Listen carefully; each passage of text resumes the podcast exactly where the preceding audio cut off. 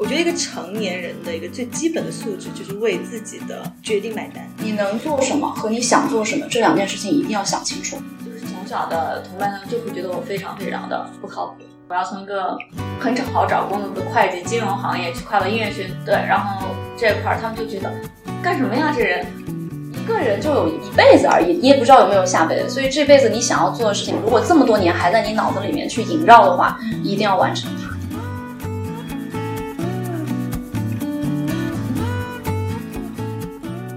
Hello，听众朋友们，大家好，欢迎收听 One Diversity，我是本期的主播 Chanel。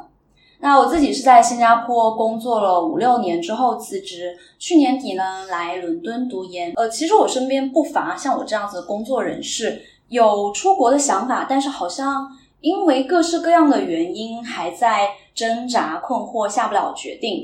所以今天呢，我们开这个课题就想是跟听众朋友们分享一下我和我身边几位。引号大龄留学生们的经历，希望可以给你们带来一些有参考价值的信息。Stay tuned。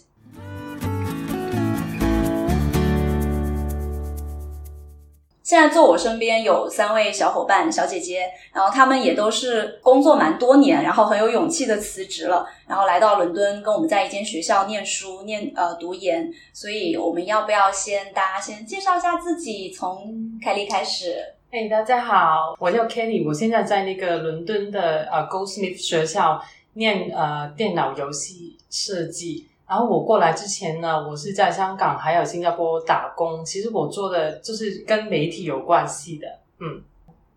Hello，大家好，我是小哲。呃，我现在呢在伦敦大学金史密斯学院的博士一年级，目前的研究方向呢是数据分析在电影产业中的风险管理中的应用，是研究风险管理这个课题。呃，我在来之前呢是有两年的在上海的表演艺术行业这个舞台表演这个行业工作经验，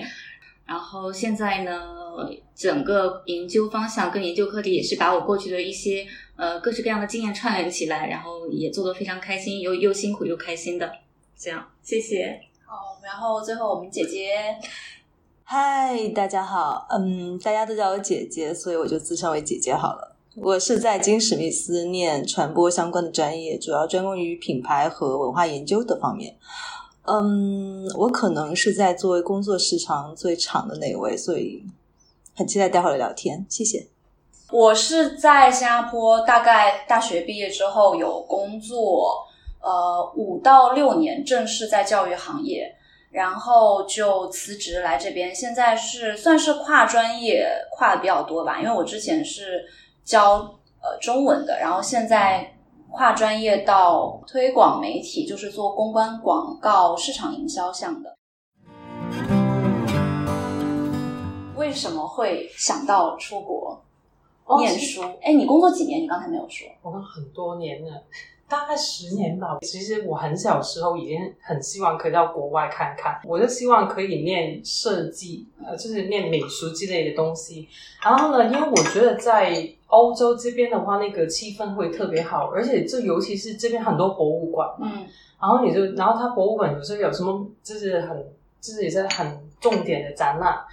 这个呢，就是在亚洲地区会比较少，而且我觉得，因为这边的教育跟我们亚洲的很不同嘛，很大的分别就是我在香港，我有念一点点这个，就是 diploma，就是呃设计的那个 diploma，然后我在新加坡也有念，我就发现呢，在亚洲地区的话，它就是教你是很。实在的，这好像说 formula，就比方说你你做一个海报，然后有什么 do and don't 这样子，这不可以做这个，你可以做怎么怎么。但是它就是有规范在那边，有框框在那边。他就是跟你说有一个条件，就是有些啊 basic 的东西，基本的东西你一定要守。就比方说那个文字的排版啊之类啊，用什么的配配搭这个文字的那个。呃，比方说那个 serif on serif，他们有，就是我们会学很多，但是我发现这边没有这种所谓基本功的这种这种概念，而是好像说，就是跟你们谈论很多，就是呃，就是 concept，就是概念方面的东西，然后呢，你真正去打工的时候，你会慢慢学会，所以我就觉得那个分别是很大，嗯，OK，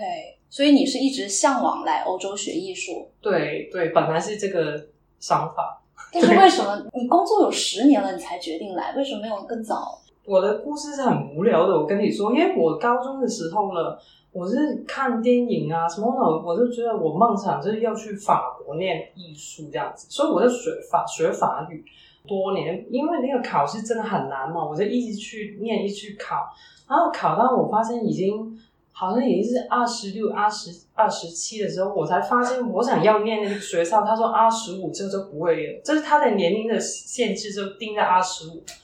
你是，所以你是被法语耽误的记者对的艺术家，后来没有办法了，就来而也要存钱啊、而且、对对，啊等一下我们也会讲到这个经济的问题。对，而且就是我中间突然就是有一个机会去新加坡工作这样，然后就把我的计划就是打断。那小哲呢？我其实就是研究生毕业的时候在，是我觉得我应该先工作，因为我本身也是一个比较务实的人，我觉得我应该去跟一个，因为我学的专业是一直都是管理嘛，不管是艺术的管理还是之前的会计，它都是一个管理，就希望我做一些，就是把自己的理念也好、概念也好，就是嗯这些东西去落实，是真正看到市场，就是大家对表演艺术也好这个行业的一个反馈是什么的，我要一定要培养自己这个实用的经验。当时我其实毕业之后做的工作是真的是一个非常纯文艺型的工作，我就是在帮别人策划，在写稿，然后就是全都是创意型的输出。但是，嗯、我我要么来这边就读个一个非常创意性的，就是文偏文学化性的研究这一块，就是传媒方向的。然后，嗯，第二个方向就是选面临选的是什么？就是嗯，把商科的一些东西，嗯，统计呀、这些东西，经济学的东西，在产业方面用，就是产业方向，就说白了就是两个所以选择。你就是你的那个其实就叫文化产业类的。对，就是我觉得读博来说，你申请是小事，其实考雅思呀什么都是小事，最重要的是你要确定这个你怎么去读，然后选择什么方向，这个倒是花了我的一一阵时间，是这样。所以我可以总结为说，就是你是真的是为了研究想要来读博，想要读博士，然后你研究的这个方向，它在国外的领域又比较突出，相对于国内来说，所以才选择出国。嗯啊，对，我就是说为什么来伦敦的原因，是因为嗯、呃理想跟现实两个方面吧。就理想的话，我觉得这个艺术方向真的很好，尤其我之前也是在音乐剧啊、我戏剧这个方向，不管是电影啊，就这三个领域我都有都在工作，我就觉得它是一个很好就选择。第二个现实就是说，它更有利于我的事业。就是我不管是国内的事业在这边继续，还是就是跟这边的一些剧院、剧场这些对对接，还是未来的在这边就是就我现在做的工作，一些咨询呀，或者这在电影这传媒行业的呃金融有涉及到这些的，都是一个非常好的选择，两个方面。嗯，所以你以后会留下来吗？我现在不确定，我是觉得最重要的是培养自己的一个竞争力，技能是最重要的，嗯这个是培养这点技能对，对，所以你现在在也是在实习了，把你学的东西用进来。嗯，对，OK OK，来姐姐，姐姐已经是职场老人了。然后我之前主要做的是媒体、艺、当代艺术，还有电影。我为什么会来学习？是因为我很久没有学习了。就我对于很多人是这样的想法，是因为职场待久了会想要返回学校沉淀一下，或者是嗯在那个一下。对对对，而且就是比较幸运的，就是我一直从事的行业，就这个行业它的，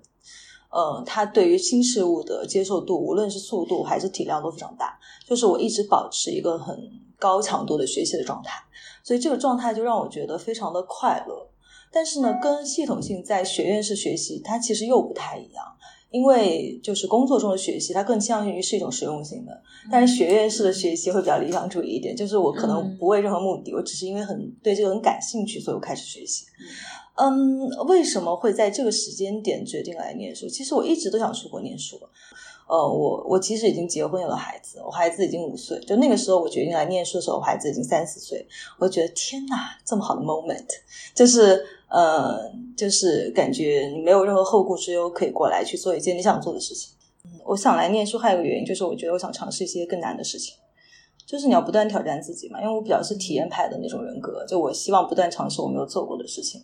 就人生不留遗憾吧。嗯哼。对，刚好接着你这个遗憾，我也想说，我们当时在新加坡当老师，我们是签了合同的嘛。然后，如果我从这个合同出来，就是我合同完了之后我出来，其实我很难再回到教育部，而且我当时其实也属于一个事业上升期。刚进教育部开始，我就在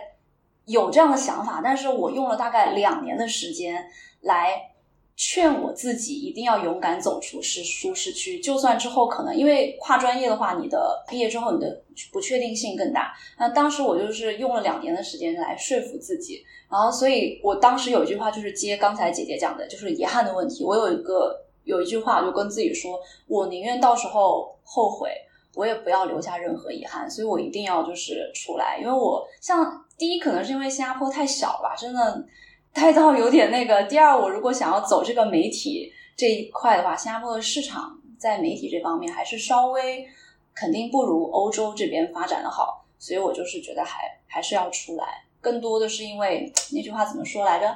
大家应该都这么想，世界那么大，我想要来看看。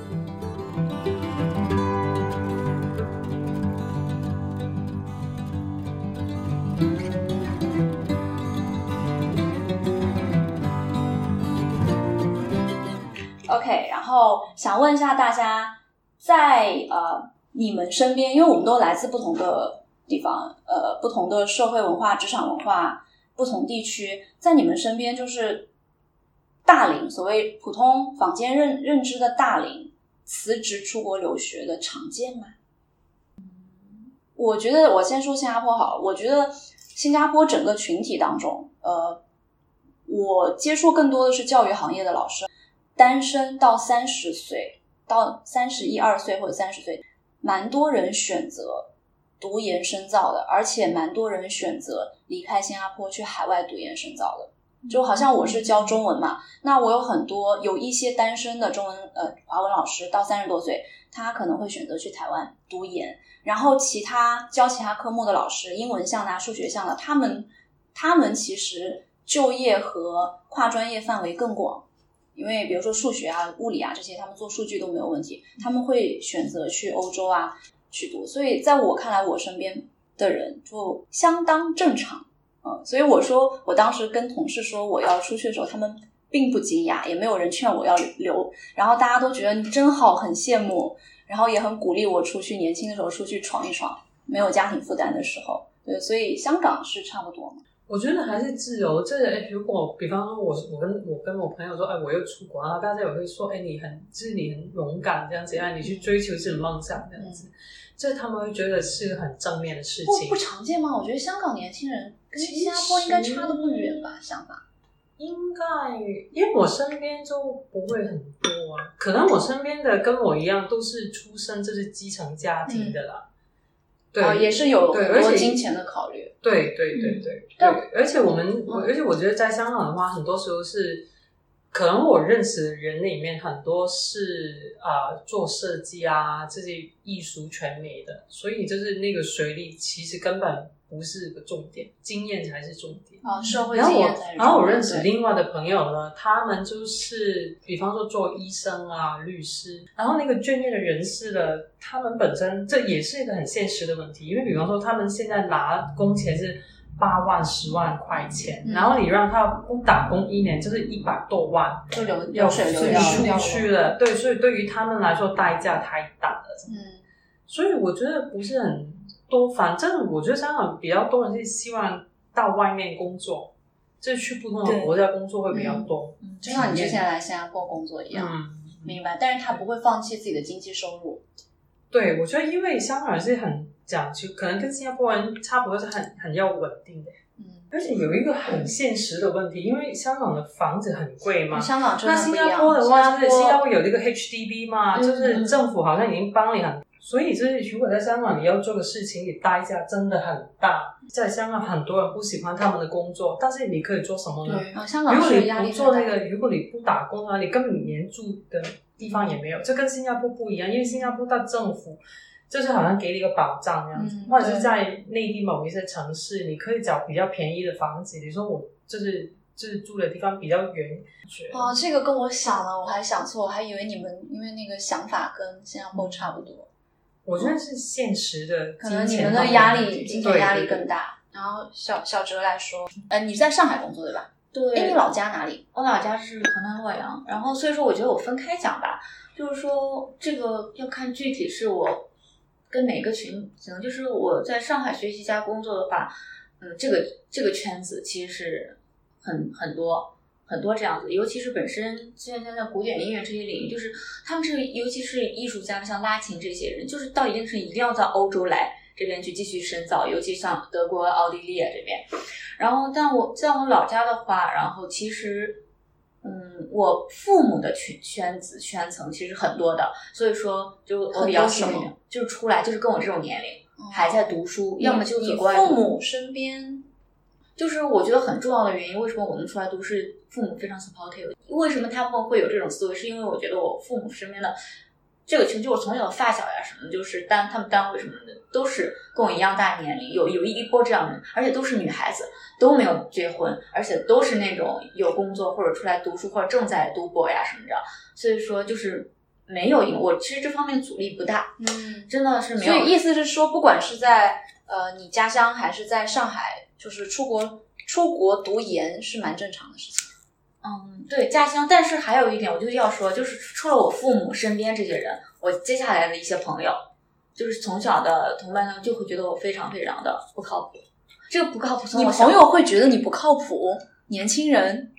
会觉得你跟我同样年龄的，就是这种跟你同样年龄，觉得你工作之后决定出来读书是不靠谱的。不仅是觉得我工作出来读，从我我从小就是教，就他们从我什么时候他们觉得不靠谱？从我觉得我告诉他们我要从一个。很好找工作的会计、金融行业去跨到音乐学院读研究生，这本科是金融，对，然后这块儿他们就觉得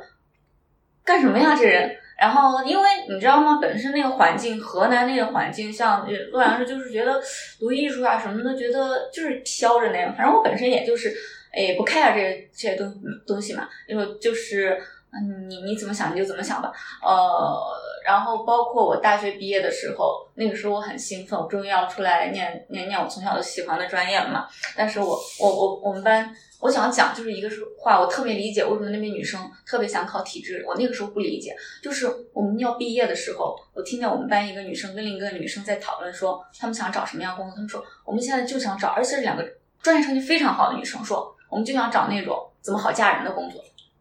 嗯，当时我特别特别特别不不理解，我就说，那时候我觉得我的人生才刚刚开始，包括现在我还觉得我的人生才刚刚刚开始。但是后来你怎么理解的？我后来是就是他们的敬于他们的选择，当然最后他们也非常幸运，他们考了本地的公务员、财政局这这种地方，呃，已经非常非常好了。但是你就在那个环境里边，在当时那个环境，我毕业是一四年，一三一四年的时候，而且就是他们家庭就没有像我父母这样 supportive 这样这样一个家庭，对。然后就是他们就在他们选择范围能选择的就选择是个自己最好的，然后现在都是有儿女双全了这样一个状态，然后就非常非常稳。如果你想想我这重庆我这种行业在当地，你根本就不可能找到一个养得起你的工作。江浙沪地区的话，工作之后出国留学多吗？我身边挺多的，无论是他结婚没结婚都有，都有。嗯，单身也有，结婚的也有，有小孩的也有。江浙沪的话，我的确是有朋友，呃，蛮多，而且还是越小的地方越是如此。就是他们读博士或者博士后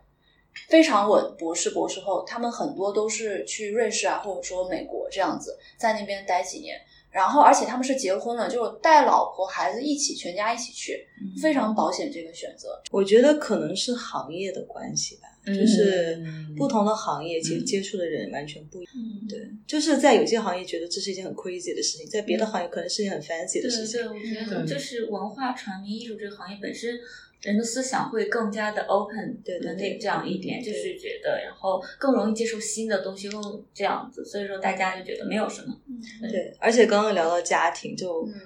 我觉得你应该真的应该好好讲一讲，你是怎么可以就是离开小孩。一年出来读书的这个，就对你来说，完可能没有什么太多的想法或压力。但是对于我觉得，包括在新加坡也是，对于妈妈来说，小孩其实四五岁不算大，还是一个粘着期。我觉得就是一个依附期。嗯，我觉得我比较幸运吧，有个很好的老公，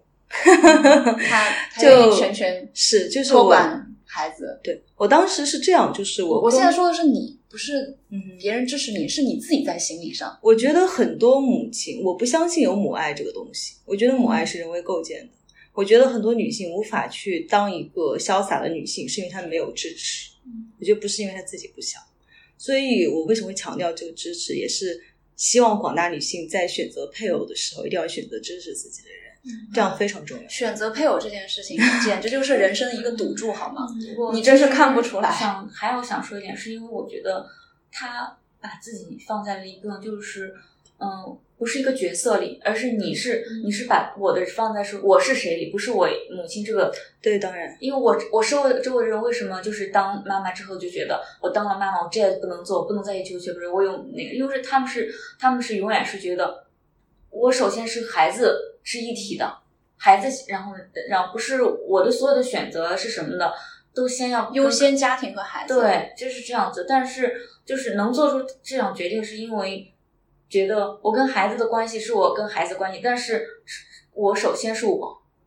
我觉得不代不代表你不爱他，而且我觉得姐姐这样子。是个给孩子一个很好的一个榜样，就是说妈妈也可以这样子做。是孩子，如果你将来有你自己的目标，你可以去实行这样。就是母亲跟孩子之间的关系，不是说我牺牲你，然后成就你。其实我觉得更像是两个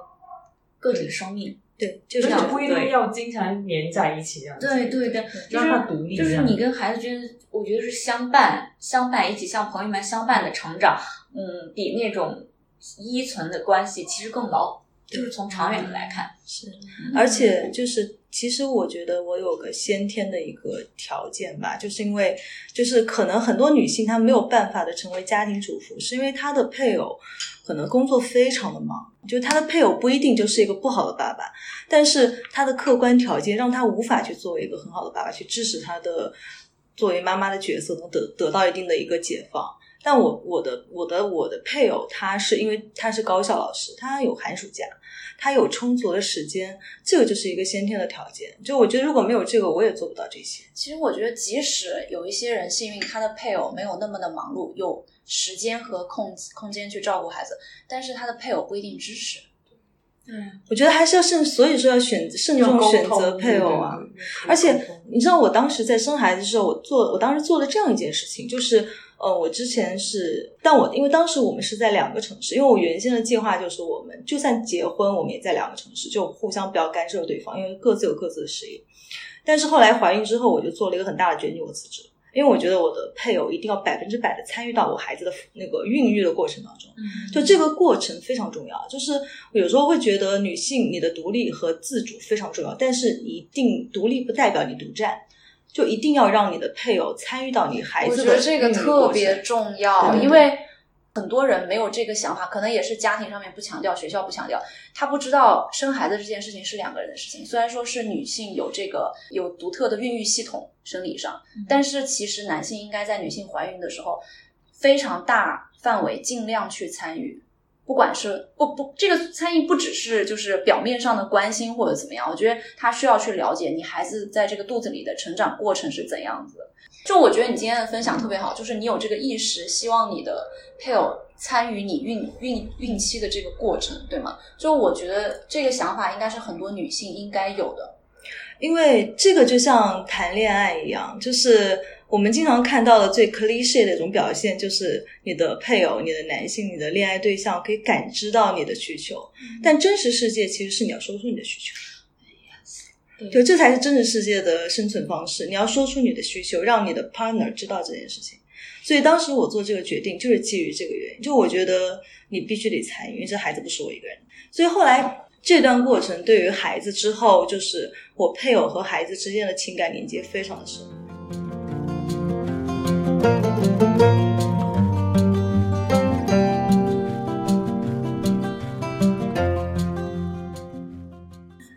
想到，我为什么要念书？其实还有个原因，就是这这些年，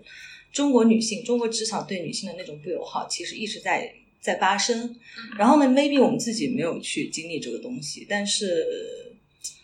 我一直在思考，就是对于，所以我后来就是我我年轻的时候非常不理解为什么现在也很现在也不要这样子，就是在我对更小更年轻一点的时候，我可能会不太能够理解为什么那么多年轻人想要进入体制内。体制内是什么意思？国企，国企对体制内就是一个各行政单位、事业单位，呃，学校也算。就是呃，我就是在想，那时候我就不太能理解。但我后来到了过了三十岁之后，我突然间明白了，就是因为是因为就是是对对对，但我还是不会进入体制内。我是从体制里出来的，这是我理解，但是我现在暂时不会去碰它。这样我也我我理解，我也不会去做，对对对对，但是这个就是个现实，对，就是职场女女性对于在职场中的这种劣势地位，它是一种结构性的问题。所以我就觉得，我一直都觉得女性要不断的去自我提升，去改变这个结构，去拥有这个话语权。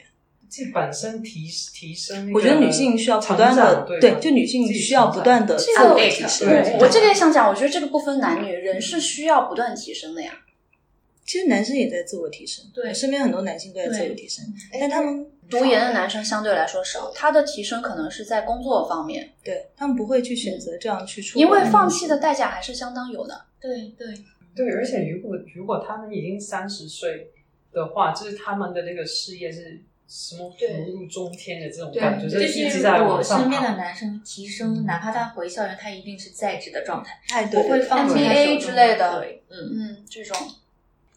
就是在华人的社会里面，他们好像有很多东西会扛在他们的肩上，家庭啊，然后可能就是父母、啊，即使是单身男性，我觉得他们也不会轻易放弃工作和现有的资源出来读研。他们自己也会比较 ambitious。我觉得男生想要问大家，觉得你们在工作几年之后再回到学校读研，你们觉得这样的优势是什么？比比如举个例子哈，比如说你你因为不再有学生心态，你觉得你 benefit 到什么了？再比如说呃，你发现你现在出来读研，跟你在大学当中心态有什么不一样？我觉得首先就是对我来说更明确，知道自己要什么，而且是更加平和。就是因为我是我觉得我读书的年纪顶多，因为我在大陆读书，本科四年，研究生三年，觉得在学习上最大的转变是，嗯，就是第一是知道我能学什么，我学这个将来怎么用，怎么用它，或者是更加知道自己去擅长什么技能，然后有哪些技能是可以呃长期呃发挥，有些哪些是短技能可以短期，就你的认知更加清晰了。对，非常清晰。然后我觉得是应该是平和一点，是这样子。嗯我发现英国读研老师的这个角色就在于他 assign 给你，告诉你哪一个作者哪本书你自己去看，你要不要看他不管。然后课堂讨论他其实并没有，虽然我在我没有读研，我本科在新加坡读的，但我觉得在新加坡的时候，我接触到老师在课堂上面，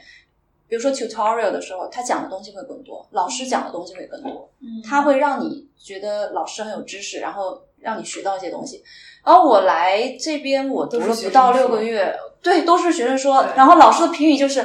That's very interesting，，对，就是它只有这个评语。我发现，就从教育体系的角度来说，我发现他们真的是最大化在使用一种教学方法，叫做 student centered。我其实并不是非常欣赏这种教学方式，因为其实老师说，老师把自己的经验和过往跟学生说，学生才能了解到，然后在这个基础上，你再启发学生，让学生说是可以的。但是不在不是我基本上什么都不懂的时候，基本上懂得很浅的时候，读一些资料，然后我就开始啪啪啪啪啪往外说，这样的话，互相学到的机会并不高，没有老师传授给你的高。这个是我我自身感受到的。所以对我来说，就是在我课下的东西，我我需要自己自主的去找老师。这个是我觉得学生心态当中一个非常跟我本科的时候不一样的地方，因为本科的时候我们真的是非常还是属于纯学生心态，比较被动，觉得有些东西是应该老师主动告诉你，但是你是不会没事儿就主动找老师去要一些资料或者问一些可能都是跟这个课课本没有关系的东西。然后还有一个对我来说就是很不一样的，我发现现在读研就是包括跟我那些刚本科毕业直接读研的学生很不一样，就是我现在就是非常的超然，已经不在不在意把每一个东西学好这件事情了。我除了学习之外，一定要做一些其他的对自己的生活或者人生有充实的东西。然后我觉得主动性真的变得很强，然后我也会真的是主动找学校要各种的帮助。这个是我觉得我在本科的时候完全把自己当成一个学生，然后完全不考虑未来，完全是不一样的。这个在我看来，对，而且我现在发现规则很重要。其实有的时候学校的网站我没事情就会去看一看，看一看有什么资源和老师，还有什么游戏规则是我可以用上，然后可以帮助我的。这个是我在本科也绝对不会做。我本科大学的网站可能我都没有上过几次，然后我会尽量的去更多去 explore 这个学校提供给我们什么服务。这个是你交了学费，你是你的权利去用它。对对，我觉得我跟你们的就是很不一样那个想法，因为其实呢，我是希望念完这个课程之后，我可以去做那个游戏方面的工作。嗯嗯嗯然后本来我是希望可以做那个概念艺术、嗯概念美术的这种设计师之类。嗯所以我觉得有很大的期望过来。然后，而且因为我本身是做一个版画，就是 print making，、嗯然后在在新加坡啊，在香港那个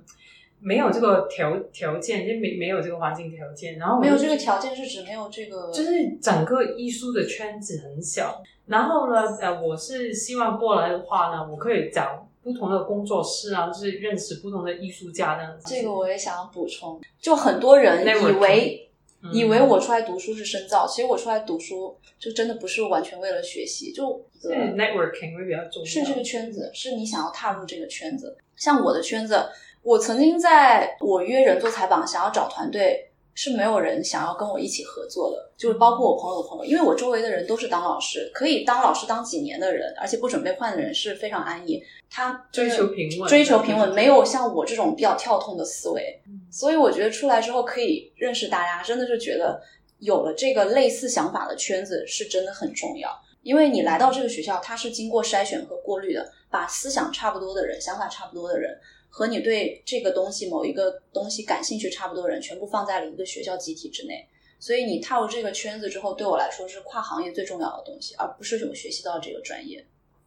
然后，然后你你说到这个问题，我就觉得那个我的本科本科啦，我觉得跟那个职业的那个怎么说，那个联联联系不够，联系联系不够。对，我觉得我觉得他们，因为因为我们这行的话，这是根本是超级超级讲求 network 的，对对因为你在这个世界上面，比方说在法国啊，在那个印度啊，在新加坡、马来西亚也有很多人才，所以呢，大家的 portfolio 也是很厉害。然后呢，所以这个 network 也是特别重要。所以本来我过来念书，就是因为每一年在那个英国有一个很大的 game show 嘛，所以我过来我是希望可以得到那个 network 的。嗯太重要了，networking。因为我刚刚说的这个问题，就是我在大学的时候是没有任何 networking 的嗯 awareness 的。哦，就中文系你要 network 什么？念李白的诗歌，不要需要叫李白你上就。但其实你后来发现，那些最后拿到媒体工作，就就中文媒体工作人，他们是出去 network 了。哎，他们可能很早就做那个 internship 啊，对吧？他们自己可能是主他们有这个 network 的意识，因为对啊对，我就就我想说的是，我在大学本科的时候，我已经学生思维到每天只是学自己的东西，然后打打工 GPA 啊，对，就当然我也有做那个社团活动啦，但是那个绝对不会让我想象到未来要嗯有 networking 这种意识。我 networking 的意识是工作当中就是抓到的，这个嗯对，就是被社会毒打之后才会有这样子的意识。因为刚刚大家就是在讨论说，呃，工作之后哪一念书，跟啊、呃没有工作哪一念呃 master 的分别，对吧？然后我就觉得我会从工作方面去想，就是我之后要怎么样，怎么样，怎么样。所以可能有有好也有不好，就是比方说，我看我的同学，就是他们呃好像没有了解工作是怎么样，他们没有了解到原来是要怎么样的 portfolio。就是达到某一个水平，他们可可能不知道。然后呢，但是又变成了他们会很享受现在学学的东西。因为我就我的话呢，我就是我自己已经有一个目标嘛，然后我就会嫌，哎，现在学的好像不是我要的、哦。然后，但是我们的同学，因为他们还没有知道现实的要求是怎么样，所以他们会很 enjoy。所以我觉得有好也有不好。